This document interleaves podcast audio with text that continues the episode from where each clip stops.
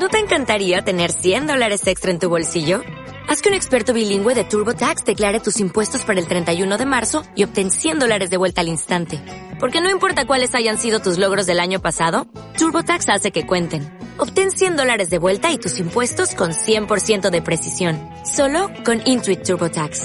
Debes declarar para el 31 de marzo. Crédito solo aplicable al costo de la presentación federal con TurboTax Full Service. Oferta sujeta a cambios o cancelación en cualquier momento.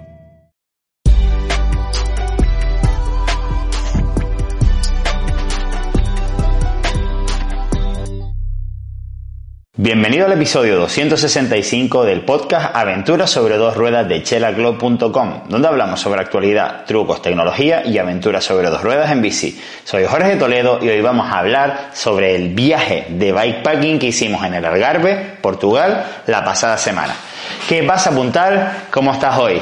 Lo siento, la última semana no pude publicar ningún vídeo, ni siquiera podcast, pero como te voy a contar hoy, pues estuve de viaje de bikepacking y la verdad que cuando uno vuelve a casa se le hace bastante complicado ponerse al día y sobre todo con todo esto de la creación de contenidos, pues es un no parar. Esta semana ya me he planificado, estoy grabando esto en domingo, eh, probablemente eh, ya habrá, visto el vídeo del episodio 1 de este viaje de bikepacking. En ese caso, pues no cuento tanto cómo ha sido el viaje y por eso quería hacer este episodio de podcast comentándoles un poco mis sensaciones en el viaje, algunas curiosidades, lo que he aprendido de este que era mi segundo viaje de bikepacking y alguna otra cosita más que voy a dejar para el final, como que se me han roto algunas piezas que voy a tener que comprar. Eh, pero bueno, si te parece, empezamos. Lo primero de todo también que te quería decir es que hemos hecho un fotoreportaje que las fotos las estuvo haciendo mi amigo Nacho Couseiro, que fue uno de los, de, los tres que fuimos al viaje. A él se le da bastante bien la fotografía, como, como podrán comprobar. Lo voy a dejar en el link de la descripción de este video podcast para que puedan ver todas las fotografías.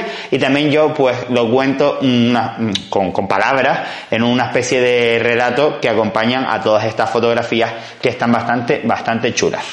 Así que si les parece, les resumo un poquito cómo fue la ruta. Fueron tres días, eh, que aproximadamente el primer día fueron 120 kilómetros y con poquito desnivel, unos 500, 600 metros. Segundo día fueron 125 kilómetros y en el segundo día sí que es verdad que fueron casi mil metros de desnivel positivo y el tercer día hicimos una especie de loop eh, que también tenía bastante desnivel, creo que unos 800, bueno, bastante desnivel para ser aquella zona, unos 800 metros de desnivel y finalmente fueron unos 60 kilómetros.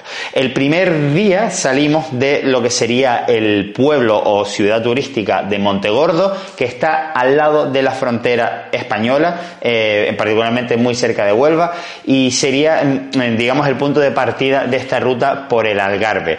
Eh, discurría por una ciclovía que, que, al final es una ruta preparada para hacer cicloturismo y era perfecta para el gravel bike. Es verdad que el segundo día no salimos de esta ruta, que ahora te contaré, pero sobre todo el primer día que el recorrido fue bastante llano, todas las pistas eran espectacularmente lisas y realmente uno entiende en ese momento para qué están hechas las gravel bikes, porque la realidad es que esas bicicletas ahí vuelan, prácticamente no había ni piedras en el terreno, eran todo piedritas chiquititas de, grava y por eso también veíamos incluso gente haciendo cicloturismo con bicicletas, mm, digamos, híbridas o, de estas de viajar, de, en plan con alforjas y todo eso, eh, de una manera muy, muy cómoda. Y claro, de esa manera se recorren muchísimos kilómetros a gran velocidad. Nosotros haciendo muchísimas paradas, llevábamos el primer día 23, 24 kilómetros por hora de media. Repito, parando un montón de veces. Eso significa que si vas en serio sin parar todo eso, pues seguro que te pones en 30 eh, fácilmente, diría yo. Eh, montamos mm, los tres eh, bicicletas de gravel, en mi caso monté cubiertas, bueno, los tres llevamos cubiertas 38C de ancho y la verdad que fueron perfectas porque es verdad que algunas veces teníamos que ir por carretera, vamos a decir que el 60% del tiempo, 65% íbamos por, por tierra o por grava y el restante eran carreteras normalmente, carreteras comarcales que igualmente tenían esa esencia de gravel, pues que al final son carreteras que el asfalto no está bien del todo, pero que, que, tienen encanto, ¿vale? Porque alrededor pues ves toda la naturaleza, los paisajes, eh, los acantilados, etcétera. Eh, como te decía, el primer día salimos de Montegordo, hicimos paradas por un par de pueblos, eh, todos ellos costeros, llegamos a Faro, que es una ciudad relativamente grande que tiene incluso un, aeropuerto, y, comimos en Faro, eh, creo recordar, y después continuamos, eh, si no me equivoco, eh, no fue el primer día, fue el segundo, llegamos hasta la Albufeira, prácticamente llegamos de noche, obviamente los tres llevamos linternas y, luces de señalización para si se hacía de noche, que así fue. Durante todo el trayecto al final vas dejando o vas recorriendo la costa eh, viendo el sol a tu izquierda cuando es el atardecer, por lo tanto se, quedan unas imágenes y unos atardeceres súper chulos mientras estás montando la bici. Y bueno, eh, dormimos en Albufeira la primera noche. En este caso no hicimos eh, acampada porque queríamos ir un poquito más ligeros para esta primera experiencia, era la primera vez para nuestro amigo Nacho, la segunda para mí y la, y la tercera vez, si no me equivoco, para nuestro amigo Alberto Coca, que ya apareció en el vídeo de bikepacking de Fuerteventura hará unos años atrás. El segundo día eh, salíamos de la Albufeira y teníamos que terminar en Sagres. En particular era, digamos, el punto que mm, eh, ansiado de la ruta que era llegar al faro de San Vicente, que es el faro que está, digamos, en la esquinita de abajo de la izquierda de la península ibérica y por lo tanto de Europa. En el pasado, al parecer, lo llamaban el faro del fin del mundo por cuando no se había descubierto América, pues digamos que ellos creían que no había nada más allá. Por lo tanto, er, es un sitio bastante especial y encima, justamente ahí, cae el sol y se ve un atardecer espectacular. Y digamos que el reto del día era recorrer esos 125 kilómetros con 800, 900 metros de desnivel. No, mentira, con, 1200, eh, con más de 1000 metros de desnivel. Bueno, por ahí rondaba, tendré que ver los tracks eh, antes de que se pusiera el sol. Entonces nada, empezamos. al principio es verdad que era un poquito engorroso, así un poquito frío, porque para salir de la albufeira pues había muchas zonas turísticas y tal, y nos salimos un poquito de la ciclovía, incluso tuvimos que portear alguna vez, ya que queríamos ver algunos acantilados eh, muy reconocidos, con, cuevas, etcétera, muy muy llamativas en la zona del, Algarve, y obviamente pues nos tuvimos que salir un poquito de la ruta de lo que es la ciclovía, eh, digamos, al final tuvimos que ir bastante más despacio que, como hubiéramos ido por la ciclovía.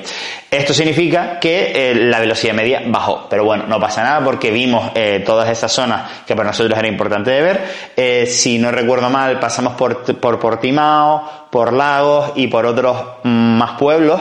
en ese caso solamente hubo una zona de la ruta que fuimos por un valle alejado de lo que sería el mar, que la verdad que fue bastante, bastante chulo porque no había carretera ninguna, solamente carretera de, grava con vacas, etcétera, que la verdad que estuvo muy, muy guay.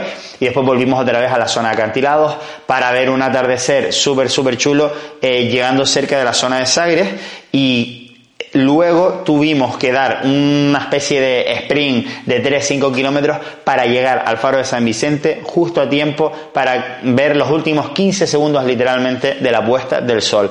La verdad que fue emocionante, eh, fue en una carretera secundaria que solamente llevaba al faro y al llegar al faro pues había un ambientazo porque estaba ahí, no sé, habría más de 100 personas seguramente, ya que, repito, eso es un sitio muy, muy reconocido a nivel europeo eh, para ver un atardecer y, había bastante ambiente, la verdad. Eso es una zona aparte surfera, lo que es Sagres en sí, y digamos que el pueblo entero de Sagres se podía decir que estaba en, esa, en esa puesta de sol y fue muy emocionante llegar justo 15 eh, segundos antes de que se pusiera el sol. Eh, ya lo verás en, los vídeos eh, de los próximos episodios del viaje, que como te he dicho, la pasada semana salió el episodio 1 y haremos episodio, episodio 2 y episodio 3, donde todas estas imágenes y vivencias se ven pues mm, de primera mano. Eh, hicimos noche en Sagres, eh, estuvo bastante bien, en una especie de surf camp, hay un buen rollo en general, la, ciudad, eh, digamos que tenía ambientillo, a pesar de que era un domingo por la noche, fuimos a cenar bien por ahí, la verdad que estuvimos comiendo en un sitio bastante bueno durante todo el viaje, lo cual fue una, hizo de la experiencia todavía mejor, y ya tocó levantarse para el último día que era entre comillas, una vuelta, teníamos que llegar a las 3 de la tarde a la ciudad de Lagos para coger un tren eh, de vuelta a Montegordo, que era donde habíamos dejado el coche aparcado. Eh, mm, hicimos una especie de loop eh, de unos 60 kilómetros 800 metros de nivel, si no quiero eh, recordar mal. Eh, también empezamos por toda la zona de acantilados, muy bonitos, eh, playas como completamente salvajes y gigantes y bastante chulo. Y después ya empezamos a meternos como más hacia el interior. Y también estuvo bastante chulo por el hecho de, pues que las carreteras de tierra eran bastante mm, diferentes por lo menos a las que yo estoy acostumbrado a, a rondar, mm, pues con mucho árbol, eh, incluso había como mm, serrín mezclado con la tierra, ese día había llovido, nos llovió un poquito media horita por la mañana, eh, la verdad que estuvo muy guay esa zona también, porque yo por lo menos estoy muy acostumbrado a escalar con la bicicleta de gravel y echaban falta, pues mm, un poquito de subida, porque a mí eso, pues digamos que me va bien porque mi cuerpo está acostumbrado en general.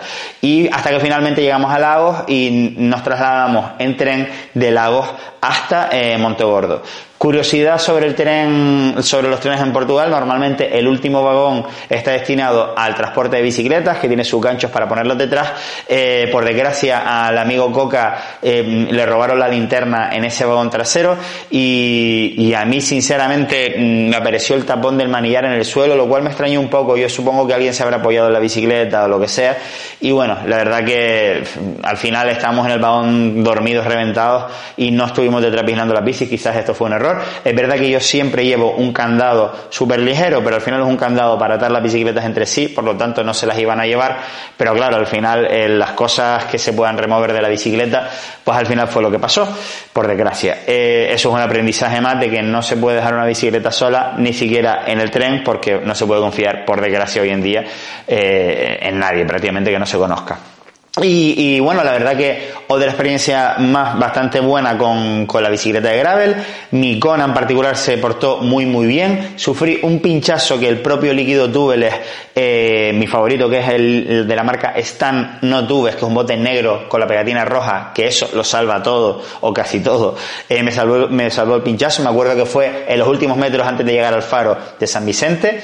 Eh, por, por mi parte no pasó nada más. Perdí una pequeña luz eh, de posición trasera por llevarla en la bolsa trasera de bikepacking, porque al final la bolsa trasera es grande y tapa la tija del, del sillín, por lo tanto si la luz la llevas en la tija del sillín no se ve por detrás. O sea, al ponerla en la bolsa trasera que tiene una ranura específica para eso, pues al final con alguno de los baches salió volando por desgracia. Y al final eh, terminé poniendo la luz mm, de posición delantera que tenía de repuesto en la riñonera trasera mejor amarrada y así no se cayó. Yo particularmente llevé en la riñonera una riñonera Topo eh, Designs específica para pues o para hiking o para bicicleta eh, para tener siempre el teléfono móvil a mano y la cartera a mano así cuando entraba a un restaurante a comprar agua o, tenía que sacar una foto o un vídeo porque la mitad del vídeo fue grabado con mi teléfono móvil pues digamos la tenía más a mano y mm, de una manera más cómoda podía acceder a ella que no ten, teniendo que quitar eh, pues de alguno de los bolsos que lleva la bici. El bolso delantero eh, de la marca Topic, igual que el trasero, me funciona perfectamente como en el pasado. Es verdad que este vez llevaba menos eh, carga, eh, por lo que iba prácticamente vacío, sobre todo el bolso trasero. Delante llevaba las zapatillas, eh, para, eh, las, es decir, las chanclas y las, mm, zapatillas deportivas para cuando estábamos en, un pueblo, una ciudad, de noche, pues ir a caminar por ahí. Y también llevaba la chaqueta de plumas, que era como mi único abrigo. Y en la parte trasera, pues llevaba pues la ropa, el otro culote de repuesto, las camisetas técnicas y, y los lo, es necesario para limpiarme los dientes, etcétera. eso lo llevaba la parte trasera y la comida, pues iba en la riñonera y la GoPro que yo utilizo también para grabar este tipo de viajes iba en el, en, en, en el bolsito que va encima, detrás de la potencia. Ese bolsito que es de la marca Lecine se me rompió la cremallera porque eh, la GoPro no cabe del todo bien y al abrir y cerrar tantas veces la cremallera se me terminó rompiendo. Y lo que voy a hacer, bueno, de hecho ya lo hice, me, me compré, he pedido online un bolso apidura con imán eh, que tiene un cierre un poquito diferente que hace que sea más fácil abrir y cerrar mientras estamos montando. Eh, mi compañero Nacho la tenía, me pareció un muy buen invento. Entiendo que en ciertos momentos es menos resistente, pero para las grabaciones yo creo que a mí me va a venir de perlas. No fue barato, unos 60, 60 y pocos euros con lo que gastó de envío, pero eh, creo que me va a venir muy bien. y después otra cosita que pasó eh es que básicamente el manillar, como les dije, mmm, durante el viaje no me falló, pero cuando llegué a Gran Canaria, eh, ayer de hecho, estaba en una subida y con un pequeño bache noté que se partió el final de mi manillar de gravel eh, de carbono Richie Venture Max. Eso no es un manillar barato, eh, yo estaba muy contento con ese manillar pero me ha extrañado que se haya roto de esa manera. El manillar no tendrá probablemente dos años y, una de dos, o es verdad que yo le doy bastante caña a la gravel, pero no se rompió en un momento en una bajada complicada ni nada por el estilo. Yo llego a pensar que a lo mejor en el tren pasó algo o en la bolsa de transporte en el avión que, digamos, de alguna manera, pues alguien le haya puesto mucho peso al, al, manillar en algún momento y terminó de ceder ayer durante la ruta, eh, porque no es normal que esto haya pasado. Entonces, eh, también que coincide que el tapón del manillar que me encontré en el suelo en el tren cuando no estaba vigilando fue justamente en la parte donde se partió el manillar. Entonces, no sé qué es lo que habrá pasado, si ha sido porque el manillar simplemente no aguantó más o porque de verdad alguien le dio un maltrato en, o en el tren o en el transporte en el avión. Nunca lo sabremos, eh, pero la historia es que me tengo que comprar un manillar de carbono nuevo, me voy a poner a hacer un research eh, a ver qué manillar me pillo y también adelanto que me voy a pillar unas llantas de carbono eh, para la gravel. Eh, si tienes alguna recomendación, tanto de manillar como de llantas de carbono, por favor, déjamelo en, los comentarios, ya sea del vídeo o ya sea del podcast. Eh, mm, quiero unas llantitas buenas, es decir, no me voy a pillar de 3.000 euros, pero tampoco quiero que sean básicas básicas porque ya que hago una inversión, pues quiero que me dure probablemente para, para un par de bicicletas de gravel, que, ya, que las piezas buenas, eh, si, las, si están bien elegidas, las puedes pasar de una bici a otra, como de hecho hice con este manillar que justamente se me rompió. Pero bueno, básicamente que quiero invertir bien, así que eh, si tienes alguna recomendación, me lo dejas debajo de los comentarios. Espero que te haya gustado esta experiencia que te acabo de contar. Lo dicho, eh, digamos que queda completa con el reportaje fotográfico que te dejo en el link de la descripción y los otros tres vídeos que mm, si no han salido ya, porque a lo mejor eh, escuchas este podcast justamente el día que sale, pues saldrá entre la semana que viene y la siguiente y ya estarán los tres capítulos, los tres episodios de esta aventura en Gravel Bike eh, por Algarve en Portugal. Así que nada más, como siempre, muchísimas gracias por compartir todos los contenidos que creamos para ti, eh, tanto mm, en cheraclo.com barra newsletter, mm, que ya sabes que ahí te suscribes y te llegan todos, o directamente los contenidos, mm, ya sea de vídeos, podcast o reportajes fotográficos.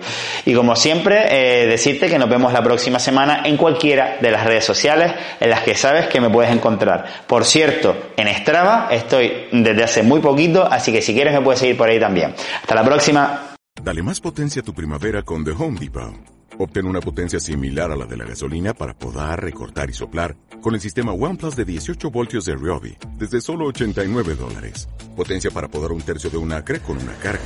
Potencia para recortar el césped que dura hasta dos horas. Y fuerza de soplado de 110 millas por hora. Todo con una batería intercambiable.